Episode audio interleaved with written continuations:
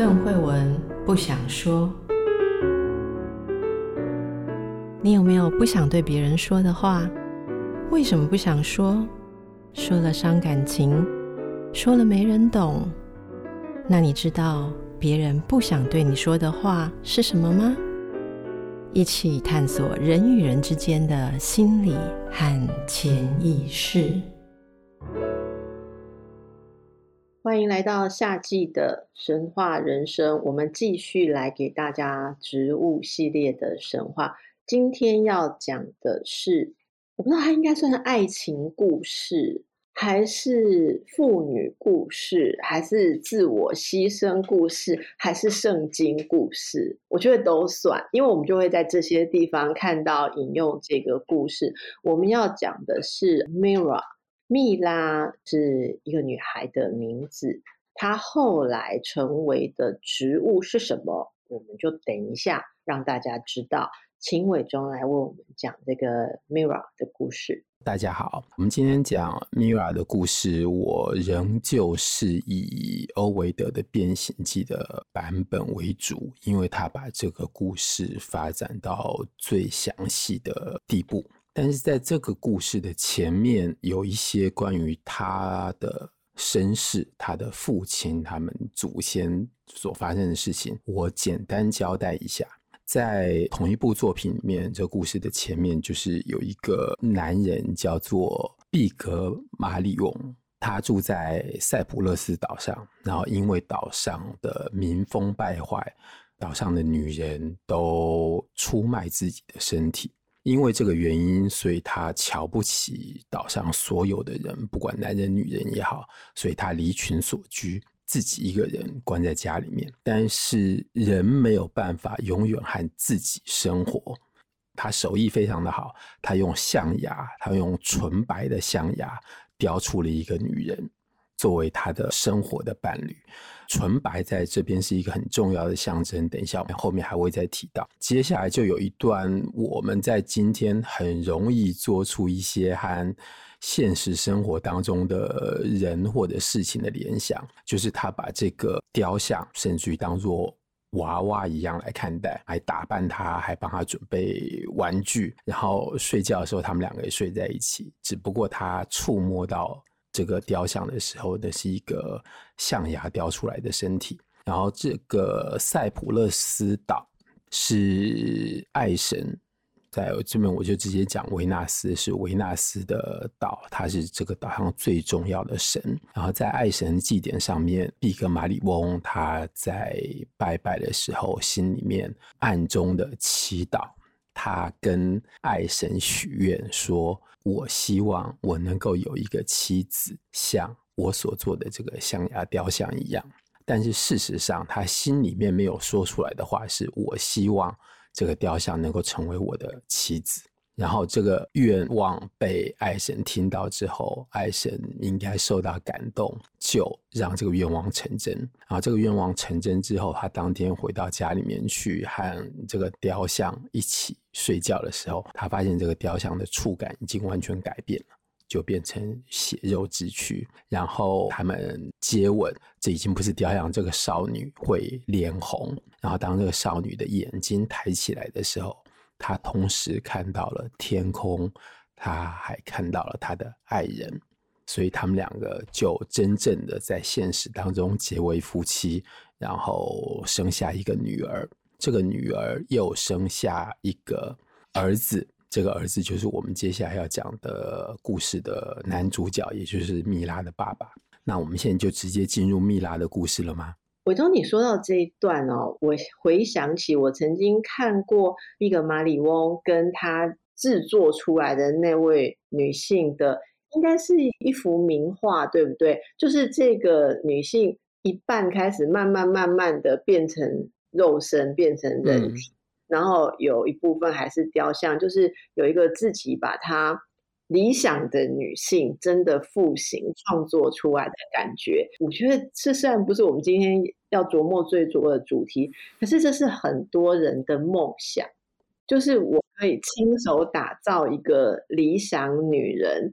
这个有延伸到很多大家可以去想的，就是应该说带着理想来看女性，然后想要认识一个女孩子是原料型的，好，可以打造、塑造，把它变成自己理想中的女性。这可能是在比较古典的爱情关系里面，也就是男性比较年长、比较有经验，女性比较年轻纯真。于是这个男性就对这个女性进行很多的。我我好像不应该讲调教，这好像是用在你说开导好了，培养 好不好？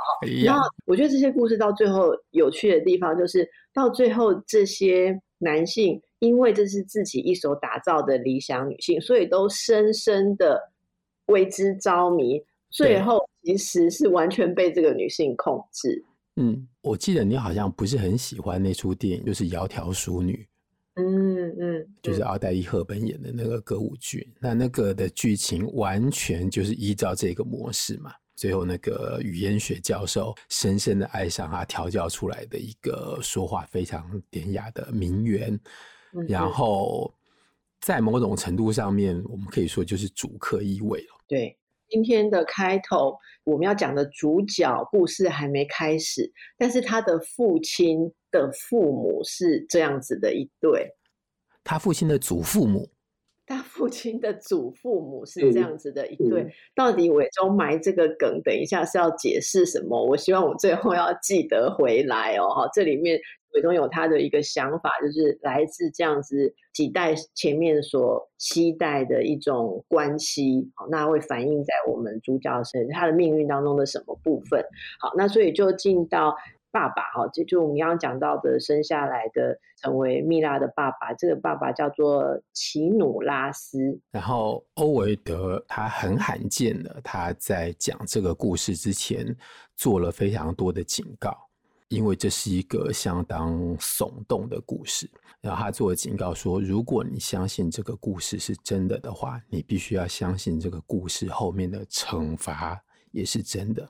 我们可以说，那个恋情的本身是一个罪行。奇努拉斯在中东地方，就是很多人说他是亚述地方的国王，也就是今天的叙利亚那边。他有一个女儿，这个女儿非常的美丽，叫做蜜拉。在这边有两个不同的版本。那我前面之所以要讲毕格马里翁的故事的原因，是因为欧维德他的观点认为，这个家族里面。曾经发生过的爱情故事，是一个男人爱上了他所创作出来的女人，所以这个原型隔了一代之后，重新在奇努拉斯跟他女儿之间出现。那另外的两个不同的版本呢，只是说奇努拉斯的女儿就是蜜拉。要么就是蜜拉对爱神不敬，她没有好好的去庙里面拜拜供奉爱神。另外一个版本是说，蜜拉的妈妈公然的炫耀夸口说，我的女儿是全世界最美丽的女人，她甚至于比爱神还要美。因为这个原因得罪了爱神。然后爱神也没有直接处罚那个母亲，他对母亲最大的惩罚是把惩罚加在他的女儿的身上，因此爱神让蜜拉爱上了他的爸爸，这个是整个故事的核心。那我们回到欧维德的版本，在这里面才有其他的细节。那接下来就是蜜拉已经到了婚嫁的年龄，他爸爸替他找了非常多绝对配得上他的求婚者，要在他在这些男孩子里面选一个他最喜欢的人。但是因为米拉爱着他的爸爸，所以他对这些人通通都不放在眼里。他的爸爸在旁边不断地问他：“你觉得谁最好？”那还在这边。完全没有办法回答这个问题，然后流下了眼泪。然后他最后说：“我要一个像你一样的男人。”那在这边，其实我们也可以呼应到前面毕格马里翁他在爱神的庙里面所发下的许愿的那个内容，就是他隐藏了一部分他心里面的秘密，但是他把他的秘密用一个可以讲出来的方式表达出来，他的内心真正的欲望是什么？那在这段之后呢，这一天当然是没有任何的结果。然后米拉回去房间里面睡觉，然后就整夜辗转难眠，就是万籁俱静，全城的人都在睡觉，只有公主一个人睡不着。在这边，欧维德做了一个很美的比喻，他说蜜拉这个时候就像是一棵被砍掉的树，然后这棵树已经被斧头砍了很多下，但是它还没有倒下来。在它摇摇欲坠的时候，我们完全不知道它会倒向哪一边。他还缺最后的一个斧头砍下去，然后让他决定他倒向哪一边。接下来这个比喻之后，就是米拉做出了决定，他决定要自杀，因为对他来说这是唯一的解脱之道。然后他用他的腰带挂在那个门上面有凸出来一块的地方。他就站在门边，准备要投环自尽之前，他喃喃自语，说了最后的一些遗言。他其实是控诉他的，不能说他控诉，他其实是想要把他内心的那种激情说出来。他说：“会让我死的人，其实是我的爸爸。”然后呢，他的奶妈就睡在门的外面。这个是。古罗马社会的一个社会跟文化的一个习惯，就是奴隶永远会睡在主人的寝室，要么在外面，要么在里面，永远都有一个奴隶会睡在那边。他不只是要服务主人的各种需要，也同时保护主人的安全。所以蜜拉的奶妈就睡在他的房门的外面。然后他听到房间里面有声响，冲进来一看，然后看到了腰带勾在上面，他马上就知道发生了什么事情。他把蜜拉抢救下来之后，就问他到底为什么你要上吊自杀？然后蜜拉当然是怎么样都不肯讲。那当他不说话的时候，奶妈照顾了他这么多年，从小把他带大，他就开始猜是。到底发生了什么事情？他猜着猜着就想到了，蜜拉一定是恋爱了，爱上一个人。然后这时候奶妈就跟他讲说：“如果是这样子的话，你交给我就好了，因为我还会非常多的法术，我能够让你和你所爱的人在一起，而且这件事情绝对不会让你的爸爸知道。”蜜拉听到这里的时候，心里面吓了一跳。她以为她的秘密被奶妈听出来，所以她在非常的羞愧的时候，就一定要把她的奶妈赶走。她奶妈才开始发现这其中另有蹊跷，就继续的逼问她下去。然后她讲着讲着，就是说：“你一定要告诉我事情的真相，我才能够帮助你解决这个问题。”蜜拉还是怎么样都不肯说，然后奶妈就威胁他说：“如果你不跟我讲的话，我就把你要自杀这件事情告诉你的父母亲。”蜜拉才在这个时候讲说：“我妈妈很幸福，有这样的一个丈夫。”然后奶妈听到这里之后恍然大悟，就是打了一个哆嗦，那个冷就整个刺进了她的骨髓。然后她就开始跟蜜拉讲说，这个是不可以的事情，然后再开始不断的劝解。然后蜜拉反应当然是说，我知道这个是不可以的，所以你还是让我死好。站在奶妈的角度，他当然说，你绝对不能够死，所以他跟他说，你你要活下来，然后剩下的问题由我来帮忙，你会能够享有你的。后面他就不再把话继续说下去了。然后接下来，在这个自杀未遂的事件之后呢，他们全程进入了另外一个祭典。这个祭典是祭祀谷物女神，她在罗马神话里面叫做赛瑞斯。那我在这边稍微补充一句赛瑞斯的故事：赛瑞斯的女儿就是波塞芬尼。波塞芬尼在年轻的时候。反正就是在少女的时候，有一天在原野上面跟同伴玩耍，被冥王海蒂斯掳去，到了阴间，成为冥王的新娘。然后她的妈妈非常的难过，在大地上面流浪。然后因为这个原因，所以地球上面就再也没有任何的谷物的生长。所以最后他们达成一个协定，就是波塞芬尼在每年的一段时间可以活在。地表上面跟他妈妈在一起，然后其他的时间，也就是我们所谓的冬天，要住在阴间。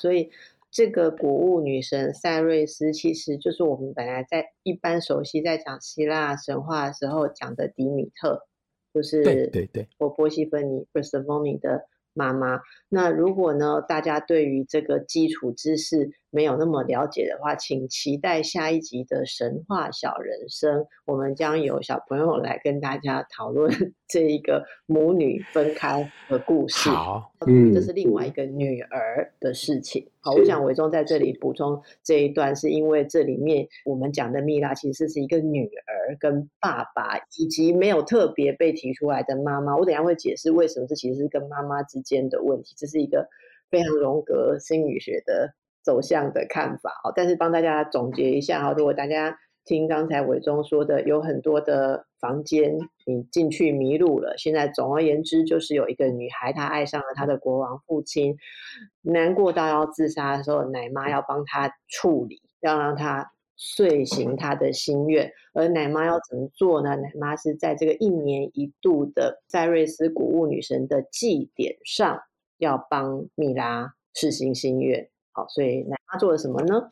好，我们回到这个祭典，然后这个祭典的背景就是参加祭典的女性一定是已婚的女人，然后通常都还是妈妈，她们身上要穿着全白的白袍，这呼应到前面我们讲的全白的那个象牙。她们穿着全白的白袍，那代表纯洁，所以在这个祭典的过程当中有九天，这九天她们不能够和她们的丈夫同房。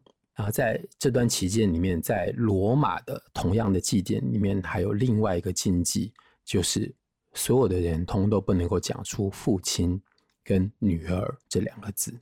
所以在这祭典里面，所有参与的已婚妇女或者是妈妈，她们是要分享古物女神失去女儿的痛苦。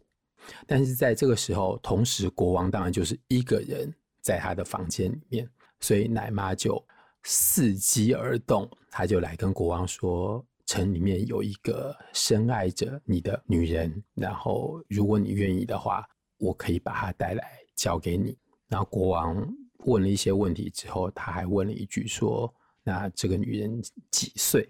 奶妈告诉他说：“跟蜜拉同年。”然后国王在这时候就答应了。然后当天晚上，奶妈就带着蜜拉走入。国王的寝宫，然后欧维德在这边有一段很长的描写，当然是米拉内心的挣扎，他在黑暗当中摸索的往前进，虽然有奶妈带着他，他走着走着还是差点跌倒了三次。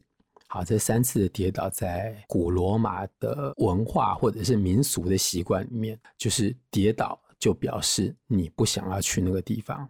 所以他们的习惯就是，你如果当天要出门跟人家谈事情，你出门的时候不小心踢到了门槛一下，就算没有跌倒，你都不要去签那个合约，因为这表示你内心不想进行这件事情。所以蜜拉差点跌倒了三次，然后他还听到三次猫头鹰叫。猫头鹰在古希腊罗马社会，它的叫声是一个凶兆。然后尽管这样。米拉最后还是到了他的父亲的房间的外面，然后奶妈带着他进去，就像我们刚刚慧文所提到的迷宫一样。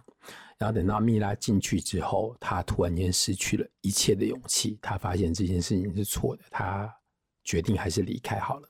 可是奶妈在这个时候已经觉得要将这件事情完成是最重要的，所以他还是把米拉交给他的父亲。然后当天晚上，他们就发生了关系，然后米拉就怀孕了。然后在这一天之后，因为整个祭典的时间，我们前面讲过有九天，所以他之后还有再回去他父亲的房间里面。然后直到某一个晚上，国王突然间想要看清楚这个女人到底是谁，然后他就点起了火把，然后在火光底下。他同时看见了他的女儿跟他的罪行，所以他在盛怒之下，他抽出了他的剑，要把他的女儿杀掉。这时候，米拉就开始逃跑，然后是因为在深夜一片黢黑，所以他在黑暗的保护之下逃离开王宫，逃离开他的国家，然后就开始在外面流浪。那接下来就是他流浪的过程，然后他一共流浪了九个月。他从亚述帝国，就是今天中东叙利亚那边开始往南走，然后深入到阿拉伯半岛，然后最后走到了萨巴之地，也就是今天的也门，就是阿拉伯半岛的南端那边，就是我们等下会讲到香料的产地。他走到那边的时候，他已经完全没有力气，然后他完全的绝望。一方面，他还是畏惧死亡，但是他同时也对生命非常的厌倦，所以他在那边向天神祈祷说：“我知道我是一个罪人，然后我不希望用我的出现来亵渎人间，甚至于亵渎阴间，所以。”你让我把我变成另外的一种存在，让我不在人间，也不在阴间，然后让我没有办法活下去，也没有办法死掉。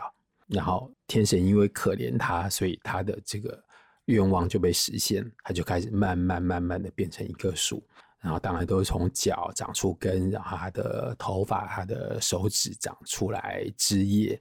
然后在这里，欧维德特别强调一件事情，就是他的骨骼变成了木头的质地，但是在骨头里面，骨髓仍然保存了原来的样子。然后最后，他就变成了一棵树，这棵树就是我们所说的没药树。然后他人已经完全失去了知觉，但是他的痛苦让他继续在哭泣，所以这个树上面，就是他的眼泪变成这个树所。渗出来的汁液，然后这个树渗出来的汁液干了之后，就凝结成一块，就是人类所采集的香料，叫做墨药。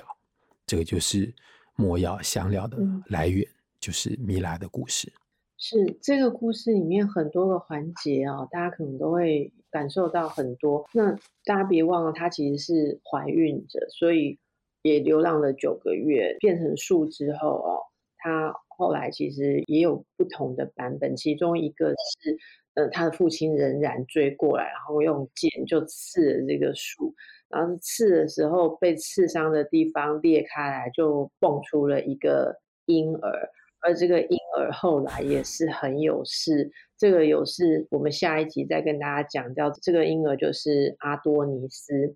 阿多尼斯是一个从小婴儿就非常非常美美美的美少年，他美到什么样的程度呢？大家别忘了，蜜拉如果照刚刚说的，至少除了欧维德之外，有两个版本说是因为得罪了爱神阿弗洛代蒂，结果这个阿多尼斯啊，就我不知道算什么，这算又是一个命运的回圈吗？就是爱神看到他就爱上了他，就是一种。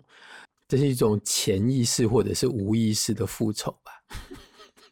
呀，我因为蜜拉已经变成树了嘛，它这故事里面就没有说蜜拉想说好，如果今天是爱神给我的诅咒，就、嗯、让我爱上的是不该爱的父亲，然后变得这么的凄惨。那么我跟父亲生下来的小孩将要让你同样一场爱情的痛苦。嗯、以上补白全部是神话人生自己乱讲的，就是完全没有这一段。但是总而言之就发生了。嗯哦，那我们之后会讲阿佛洛代蒂跟谁一起抢着爱阿多尼斯，这个讲的人刚才也有出现过。那阿弗洛代替原本的爱人怎么样来报仇？嗯、所以阿多尼斯又变成了什么？这个是可以放在一起讲，但是因为蜜拉的部分，我们要思考的实在是太多了。首先，这整个故事的格局，我觉得我身为一个女性，最触目惊心的就是她献身给他的父亲，因为他陷入了这样的爱情，即便这是一个诅咒也好，如果是诅咒。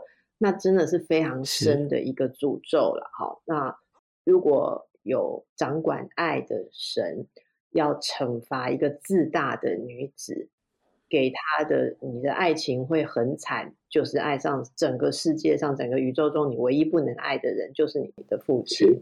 那如果是这个西吉努斯的神话版本里面，是因为蜜拉的母亲骄傲夸口自己女儿的美，那降祸的时候。让一个女人的女儿跟自己的丈夫发生这样的事情，对这个妈妈也是非常大的一个诅咒。所以在这个诅咒的背景下，其实她非常的强大。但是蜜拉跟父亲之间发生的事情，又是我们觉得非常熟悉的所谓恋父情节，一个可能很多人都要从这当中去成长。你刚刚说是一种原型，或者说一种关系也好，那么在奶妈想要呃完成的这个关系之后，她的父亲感受到自己的罪行，然后看到自己的女儿之后，在。悔恨、盛怒当中是要杀死这个女儿。第一，他不是要自杀，他不是要自毁，他是要杀死这个女儿。嗯、我想先问问伟忠，你怎么看这个部分？我当然还是有想到之前有讲过一次，就是关于阿基里斯的罪恶感。我觉得这边还是一个罪恶感的爆发。然后当罪恶感爆发出来的时候，你一定会把它投射在外面。让你感觉到有罪恶感的人杀掉，或者是把他除掉，所以他的当下直觉的反应是我想要把女儿杀掉。但是这个故事后面就是跟着米拉流浪走掉，所以我们完全不知道他的父亲怎么样。但是有某一个很特殊的版本，就是当儿子父亲和女儿生下来的儿子阿多尼斯，他长大之后。等一下，我们再补充他们家血缘基因里面还有阿波罗的基因。好，所以这个儿子跟奇努拉斯两个人都有音乐的天才，所以他们后来做了一场音乐的比武，然后这个爸爸输了，然后他输了之后自杀。所以在某一个版本里面，还是安排这个爸爸最后自杀，虽然不是因为蜜拉的关系。所以你的意思是？嗯外公跟外孙，对，那你也可以说那是父子。呃，父子就比了一场以音乐来较量。我觉得我会很难不去联想到，有很多的女孩在成长的过程中，你可以说就像受了爱情的诅咒那样，爱上了父亲之类的人物，或父亲所象征的人物。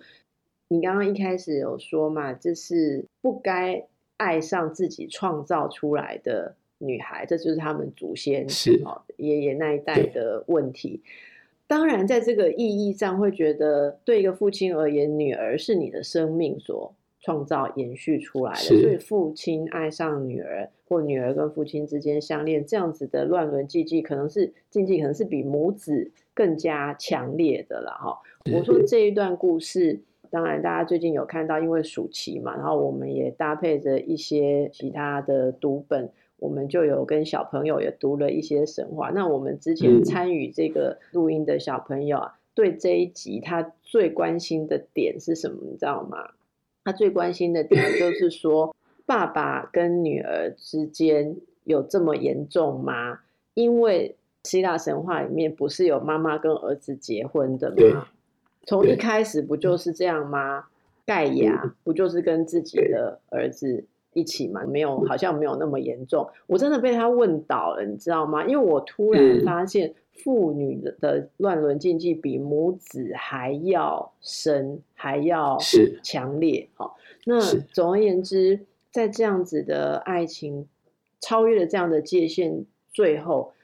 从古代到现在，如果有类似这样的魔族发生的时候，最后都是这个女孩受到的惩罚比那个男性还要大。当然，你说最后某个版本里面，这个外公或者爸爸跟自己的儿子，或者也是自己的外孙，哦，发生了这样的事情之后，他自杀。可是我觉得那其实都是一个比较远，或者你还有介入的其他的因素。可是这样子本身的所谓爱上不该爱的人，例如说。女孩爱上了像父职辈的人，还是某种权威的师生恋也好。嗯，对，这是我那时候想到另外一个我们的文化里面的禁忌，就是师生恋。对，但是最后要逃走的，要离开这个国家、离开这个地方的，都是女孩。哦，那你看在职场里面，如果有发生类似这样权力上面的。爱情的问题，不管前面是怎么样的纠葛，嗯、常常最后这个女孩会先无处容身，然后她就要逃离，更不要说是遭到对方的迫害。好，总而言之，她逃走。那我还想起一个部分是说，在其他的神话当中，我们也有关于这个发现自己犯下乱伦的罪行之后，呃，气急败坏就先要杀掉对方的伊底帕斯也是啊。在某些版本里面，伊底帕斯发现自己竟然弑父娶母，原来他的妻子就是他母亲的时候，他不是也冲进他母亲所在的内室，想要去杀了他？虽然这只是其中一个版本嘛，所以这个都……呃，我要补充一点，这个是你的诠释。然后我记得那时候跟我讲的时候，你说其实没有人看出来这一点，就是在故事里面，你只知道伊里帕斯冲进皇宫里面。然后到他妻子，也就是他妈妈的房间，然后他的妈妈已经上吊自杀了，但是没有人解释伊底帕斯冲进去是为了什么。然后你做了这样的诠释啊，我当时觉得非常有道理。我看到其实不只是诠释哈，就是说那种悔恨不知如何是好，自己等一下要怎拿自己怎么办？等一下再想。可是他想要先除掉这个他不再能跟他共存在一起的这个对象，我觉得这是一个非常沉痛的状态。所以从这里，我觉得我们可以看到蜜拉所代表的一个女性的位置。首先，第一个是说，她所代表的这样一个女性位置，当她。这么样投身入他的爱情的时候，其实是完全没有意识到自己所需要的存在空间。也就是说，把自己爱进了一个没有立足之地的地方。所以最后，你看他说的那句话，我觉得非常的有深意，就是让他不不是活着，也不是死去，不是在阳间，也不是在阴间。那所以他只好变成一颗。树好，我觉得这是一棵香料树，嗯嗯，很强烈的一种让自己没有地方存在的一个故事的一个象征。嗯、所以我也好奇，这整个东西围绕着女儿的议题的时候，中间出现了谷物谷物女神的庆典嘛？当然，这有连接普西芬尼的故事。是可是谷物跟香料是不是这两个东西的对照？也蛮有意思的。例如说，我就问你哦，我说你喜欢谷物型的女人还是香料型的女人？我一定要回答吗？不用，你最好不要回答，因为我很怕你回答之后，听众朋友会 心碎，因为你现在在听众朋友的心目中是非常完美，这种会毁灭的问题你不用回答。但是我只是想要比喻一下，哦，就是谷物其实是连接着这样妻子。我觉得啦，像像这个谷物节，对，对妻子要这个九天内，好不得跟自己的丈夫有亲密关系，好这样子，有点像是实行这样的祭典。所以大家可以想到，谷物是要填饱肚子的，它是生活必需品。可是香料是增添滋味的。于是我们看到了这个国王，就是在这个大家在庆祝谷物节，他应该没有太太可以。行亲密关系的时候，去接纳了这一个趁虚而入的人，嗯，对，要献给他的这个美女或是啊、呃、爱情爱人，这完全就是在香料的意味上的，因为那时候不应该吃东西。然后，所以在这个神话，如果我们把蜜拉跟阿多尼斯的神话接起来的话，在这里面整个神话的，我们可以说是它的。一个轴心就是香料和谷物这两种植物的一种在文化里面的功能和对立。这有一部分我们可能之后下一集在阿多尼斯的故事里面再做补充。但是在这里，我先强调一点，就是我们欧维德在这个故事里面放进了谷物女神的祭典，就是在其他的版本里面都没有。然后我相信他绝对有看到香料跟谷物的对立，因为蜜拉，你说女儿，她最后变成香料，就是没药。好，我回过前头去前面补充一个非常重要的点，就是在毕格马里翁跟他所做出来的雕像，在某种程度上面，就他创造出来的女人，甚至像他女儿一样，他们生，他们先生下了一个女儿。那个女儿叫做帕福斯，就是以他们所在的那个城市为名。然后帕福斯生下一个儿子，就是奇努拉斯，就是米拉的爸爸。那奇努拉斯的爸爸是谁呢？他的爸爸在某些神话的版本里面就是阿波罗。换句话说，他是阿波罗的儿子。然后米拉是阿波罗的孙女。阿波罗在这里面的意义，就是它原则上是象征的太阳。那我在这边补充几则跟阿拉伯半岛上面采集香料有关的一些当时的应该算是历史现象。当然，这个历史现象里面包含的传说有两个不同的状况，可能是在两个不同的地点采乳香。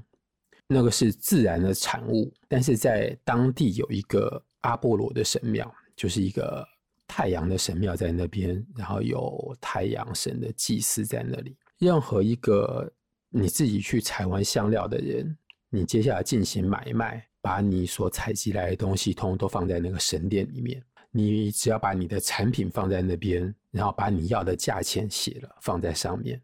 要来购买香料的商人到里面看完货品，看完价钱，他觉得可以，他就把钱留下，然后就把货品拿走。然后太阳神庙的祭司再把这笔钱交给采香料的人，可是他要从中抽取三分之一，等于是他所拿的 commission。但是这样子的习俗在另外一个地方有另外一个版本，那那个版本没有经过祭司，就是。当你收集来这个香料之后，你要把它分成三份，然后这三份里面有一份你不能够带走，你要把它献给太阳神。然后在这边就出现一个很神的传说，就是你只需要把那个香料往你的背后扔出去，然后太阳会直接把它收走。就是当你把它丢出去，你再回头看的时候，那一团香料已经不见了，就是完全被太阳燃烧掉，成为香气，到达天上。所以这个是太阳或者是阿波罗跟香料之间的关系，也就是说阿波罗跟蜜拉之间的关系。那墨药这样子的香料，它最大的用途就是我们可以直接说，就是用来诱惑。我觉得大家如果是我我们听众朋友里面，我我那天偶然知道还有我们这个精油治疗师 啊，哈，所以所以。当然，这个墨药在使用上面，它可能会有诱惑的这个成分，嗯、而且不只是一种。可是没药，大家如果记得，如果你熟悉基督教的这些传说跟神话的话，它也是一个很重要。就是东方三智者有没有？那不是叶博士，东方三博士 哦，他们去访视，对不对？他们去造访。嗯应该就是圣母跟圣母，对对对，嗯、那个时候他带去的礼物里面有乳香跟墨药。我们在很多的基督教说法里面听到的是乳香，就是因为它是直接可以上达天庭，它是一种精神灵性，可以把你往上提升跟沟通的意义。而墨药是什么呢？墨药在这里面的意义是，你是要能够承受。并且在超越肉身的痛苦，这也就也预言着，或者说已经暗喻了耶稣他要牺牲自己的肉体，然后为了那一个罪的洗涤，还有后来的升华跟转化。嗯、那大家可以自己去感受，这跟蜜拉的本身的故事里面有着某种呼应啊。换句话说，乳香我们。之后讲阿多尼斯的时候还会再提到，所以乳香在希腊罗马社会也是一样，就是主要是用来拜拜的，就是那个香是人跟天神之间的一个沟通的桥梁，就是你在地上点了香之后，香气达到天上，神可以闻到。那没药它具备香料的这些特质之外，如果照你刚刚讲说可以承受痛苦的话，它同样还有一种。医疗的效用，它可以减缓你的痛苦。就当你闻到那样子的香气的时候，说到这个香气，我们就来介绍。我们今天在旁边听了很久，但是都很沉默的。我们今天有一位 呃好朋友一起来参与这个节目，因为有一个讯息要带给大家。这跟我们今天所说的主题有一种没有预期到的关联啦。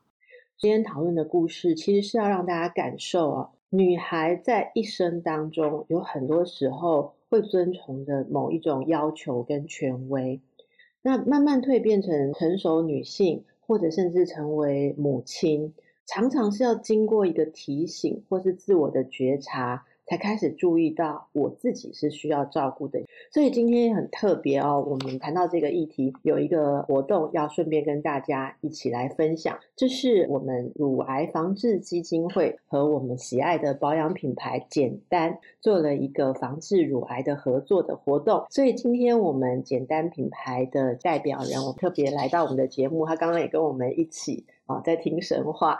Hello，大家好，我是简单的行销 Sylvia。可以跟我们介绍一下这一次啊，简单为什么跟乳癌防治基金会有合作啊？想要合作的一个讯息是什么呢？好啊，那我们公司是 MIT 的一个保养品牌，大部分的同事也都是女生，不论是女孩或者是妈妈，甚至是孕妇，像我本人现在就是一个孕妇的状态这样子。那其实。乳癌在过去好像看似离我们女生非常的远，但其实后来发现它就近在我们的身边。像是我们公司的同事的长辈都有这样子离癌的经验，我们才发现原来这件事情离我们所有女生这么的近。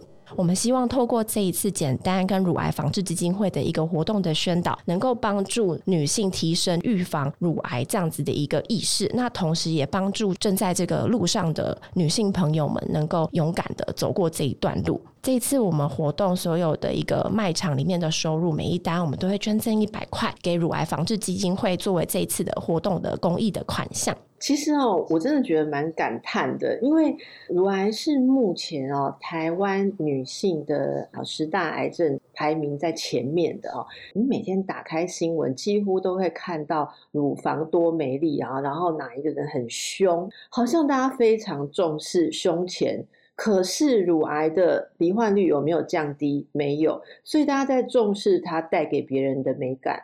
可是真的有定期在做自我检查的妇女的比例，其实是相当相当不够的。所以这一次简单跟我们一起啊来推出这一个讯息，就是简单做了很好的产品。好，这次配合的一个产品是可以按摩身体的极效身体复活油。我为什么说这个非常重要？因为你试试看，这种夏天哈，你要自己去做乳房按摩，你去看买哈，就是。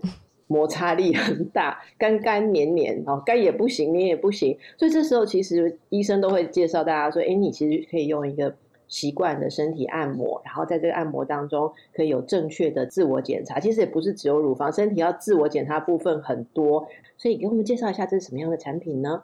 好，首先想要跟大家介绍一下，简单这个牌子是台湾 MIT 的植萃品牌，我们的特色是非常的透明且自然，我们全系列都无香精。无酒精，我们不使用任何的动物成分，也不做动物的实验，所以纯素的使用者啊，甚至是孕妇、小孩啊，油肌比较敏弱性的肌肤都非常适合使用。那我们有一个很大的产品特色，我们简单的全系列产品都是用奥图大马士革玫瑰精油来做调香。那其实精油最主要的用途在保养品里面呢，是做一个香味的增添，所以它都是在安全的剂量范围。这是我们产品一个非常大的一个。特色。那这一次最主要的产品是我们的极效身体复活油。那这款产品有一个很有爱的故事，想跟大家分享。其实当初会有这款产品，是因为我们办公室有一位同事，他是一位设计师，那他当时怀孕了。他希望可以在市面上找到一款成分非常的透明，而且单纯，没有防腐剂、没有酒精、没有化学香精的一个产品。那他那个时候就觉得很苦恼，找不到。我们的创办人 Wilson 为他推出了这一款，就是身体的按摩油，因为是给孕妇也都可以使用的，所以平常妈妈、宝宝，不论是男生女生都非常的适合用。那它的成分的特色就是它的高含油量，导致它里面可以不添加任何的防腐剂，所以是一款非常单纯且透明、安全的产品。一年四季，不论春夏秋冬，都很适合的身体油。简单的概念，但是要得到这样的产品是不简单哦。那个 Sylvia，我怀孕的时候，身上每一个碰到的东西，我都会让四个网站，然后查所有的成分，然后我每次进去查之后，我就崩溃，我几乎没有一个东西可以用。我那时候真的是处于很紧张的状态，所以我说，各位如果知道我这个心情的话，你要得到一款成分透明、简单的产品，而且本身诉求就是在各个不同阶段的女性，我们不是为了身体要。美感要舒适，你就要付出健康作为代价。有这样子概念的品牌产品真的不多哦，而且这是一个公益的活动。你如果购买了自己很好的产品，你参与这一个诉求女性健康的活动，跟你身边的姐妹一起来，然后简单会每一张下单，她都帮大家捐赠。公益的基金给我们乳癌防治基金会。那大家如果要知道这个公益卖场在哪里，就看我们节目下面我们会给大家文字的连接。好，那除了定期的自我关注、自我检查之外，大家一定也要留意，因为有很多早期的征兆没有精密的仪器，例如像超音波的检查或医生专业的判断，可能没有办法自己知道。那等到自己发现的时候，说不定已经错过了治疗的黄金期。所以呢，我们简单。品牌还有乳癌防治基金会也要贴心的呼吁大家，一定要定期有到医院接受乳房的健康检查。好，那么今天分享给大家非常棒的讯息哦，也希望大家都能够在今天的心灵的响应跟物质的响应上能够加成，为自己打造非常健康的生活。谢谢 Sylvia 今天特别来跟我们分享这么有意义的活动，谢谢大家。所以伟忠，从今天你谈到香料哦，或者是香气，当然这个植物不是只有当香料用，它如果是气味的话，也就是后来使用在很多的精油的成分里面。是，刚才我听到一个细节非常的有趣，就他讲大马士革的玫瑰香油，就是香料从古至今通都是在阿拉伯半岛那里，大马士革是在今天的叙利亚。也就是古时候的亚述王国，也就是蜜拉他们家。哦，所以都是那边，就是对，都是那边。我我觉得香气是要多少的牺牲，跟应该说是说。要有那样子的香气，必须要有极大的超越。就是庸俗是不会产生香料或者是香气。你要说这是奢侈也好，但是你要说在所有这些神话故事里面，这些香料植物、香气植物都有一种做了一般人没有办法做的事情，就是都有这种超越性。这这是它的一个呃象征意义哦。我觉得你刚刚说奢侈也是一样，就当我们在拜拜，当我们在供奉一个神的时候，我们绝对是要做出超越我们自己的事情。所以香料的奢侈，那其实是我们对神的崇敬。所以我要说今天的结论呢，从蜜拉下来的结论了哈，就是我认为女性常常会在这件事情上面有所迷惑。也就是女性会想说，作为一个女性，特别像对于爱情，我要受人所不能受的苦，我要承受很多，嗯、甚至我的身体或我的自我都应该要被放到最无关紧要的位置。这是我们刚刚讲的，就是要能够极大的承受。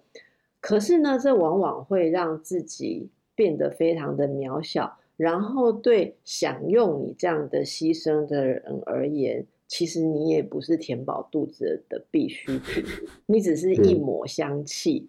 我我觉得这真的是非常的感叹。我我不想把它讲到这么样的 悲伤或是渺小，可是我我认为，如果大家从这一点去看的话，哦，那最后呼应一下我们今天的主题，就是在女性跟爱情的关系里面。自我存在于哪里，它就决定了这是一个喜剧或是一个悲剧。呃，今天最后还是要再扣回到大家，呃，拥有这样子一个特殊的女性身份，好，就是奇妙的身体的话，嗯、如何让它是带来很多的喜悦，可以造福众生、造福世界，但是自己的存在跟自我照顾。也是一个不能忘记的一个重要重要的事情。是好，这是我们从蜜拉，其实以前读到蜜拉的时候，都会觉得非常非常的悲伤。哦，不过在他的转化当中，是不是也有他的什么样的愿力？哦，透过他的儿子，其实去完成，嗯、还是没有完成？哦，这就留待下一集，大家一定要继续来听我们阿多尼斯的故事。今天就到这里喽，好，谢谢大家，谢谢伟忠，好，谢谢大家，谢谢慧文。